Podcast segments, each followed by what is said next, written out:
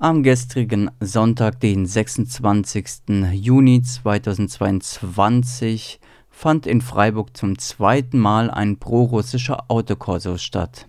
Bei den genau 30 Fahrzeugen, die an diesem Korso teilnahmen, befanden sich neben Autos aus Freiburg und Südbadener Umgebung Fahrzeuge unter anderem auch aus Hessen und der Schweiz. Organisiert wurde die Versammlung durch Personen aus dem verschwörungsideologischen Milieu und des AfD-nahen rechtsextremen Autokorsos um Roman S. Neben AfD-AnhängerInnen und VerschwörungsideologInnen waren auch drei Biker der Iron Wolves Germany aus der Schweiz vertreten. Durch das szenetypische maskuline Auftreten und die Lederkutten wirkten sie äußerst martialisch. Inhaltlich richtete sich der prorussische Autokorso vor allem gegen angebliche Russophobie. In der Rede des mutmaßlichen Anmelders der Versammlung beklagte dieser, er würde für Putins Außenpolitik verantwortlich gemacht, obwohl er Serbe sei. Vor allem sogenannte Bio-Deutsche würden sich dadurch auszeigen, über Social-Media-Kanäle seit dem Beginn des Krieges, er nennt es Konflikt, Hassnachrichten an ihn oder an seine Bekannte zu richten. Als zweites Topic wurde für einen Frieden mit Russland demonstriert, dementsprechende Schuldzuweisungen an NATO, vor allem an Länder wie USA und Deutschland wurden in der Rede proklamiert und eine generelle Medienskepsis geäußert bis hin dazu, dass die Freiheit der Berichterstattung in Deutschland generell in Frage gestellt wurde. Die Bildzeitung sagt nur unverblümt, was der Rest der Medien danach schreibt. Und da sage ich mal, da frage ich mich wirklich, wie frei sind Medien? Deshalb spreche er sich dagegen aus, mit MedienvertreterInnen vor Ort zu sprechen. Beendet wurde die Ansprache mit einer euroskeptischen Passage mit homophoben und transphoben Unterton mit Bezug auf den EU-Beitritt Serbiens, dass der Redner in Gefahr sieht und auch kein Interesse mehr von der Bevölkerung Serbiens vorhanden sei, erklärt dieser. Ich habe Angst vor der EU, ehrlich. Also was wollen die bald von uns? Dass wir Röcke tragen, wir Männer? Also das ist nur die nächste Auflage. Ich bin kein Russe, ich bin Deutscher. Das ist kein Scherz. Die Werte werden richtig unterdrückt. Ne?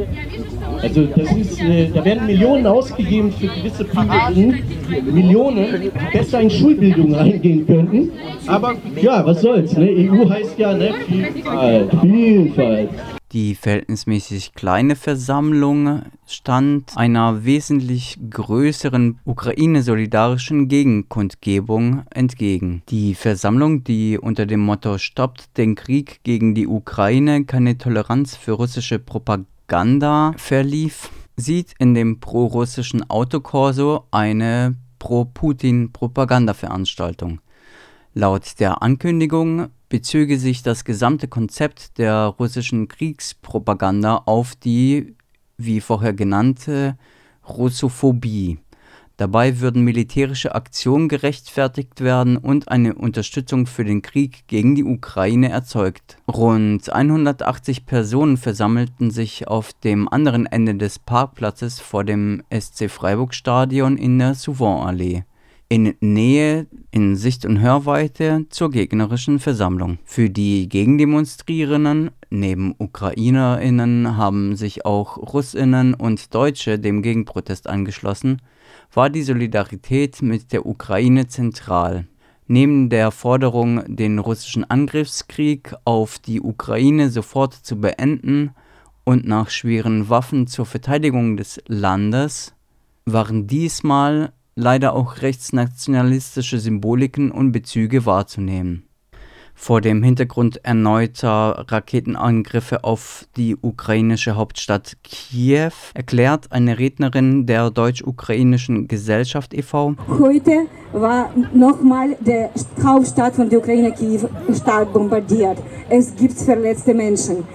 Äh, es zeigt, dass es keine Sicherheit in der Ukraine, dass Russland hört nie auf dass wir brauchen mehr Schwerwaffen, wir brauchen Raketen, wir müssen unsere Luft sichern.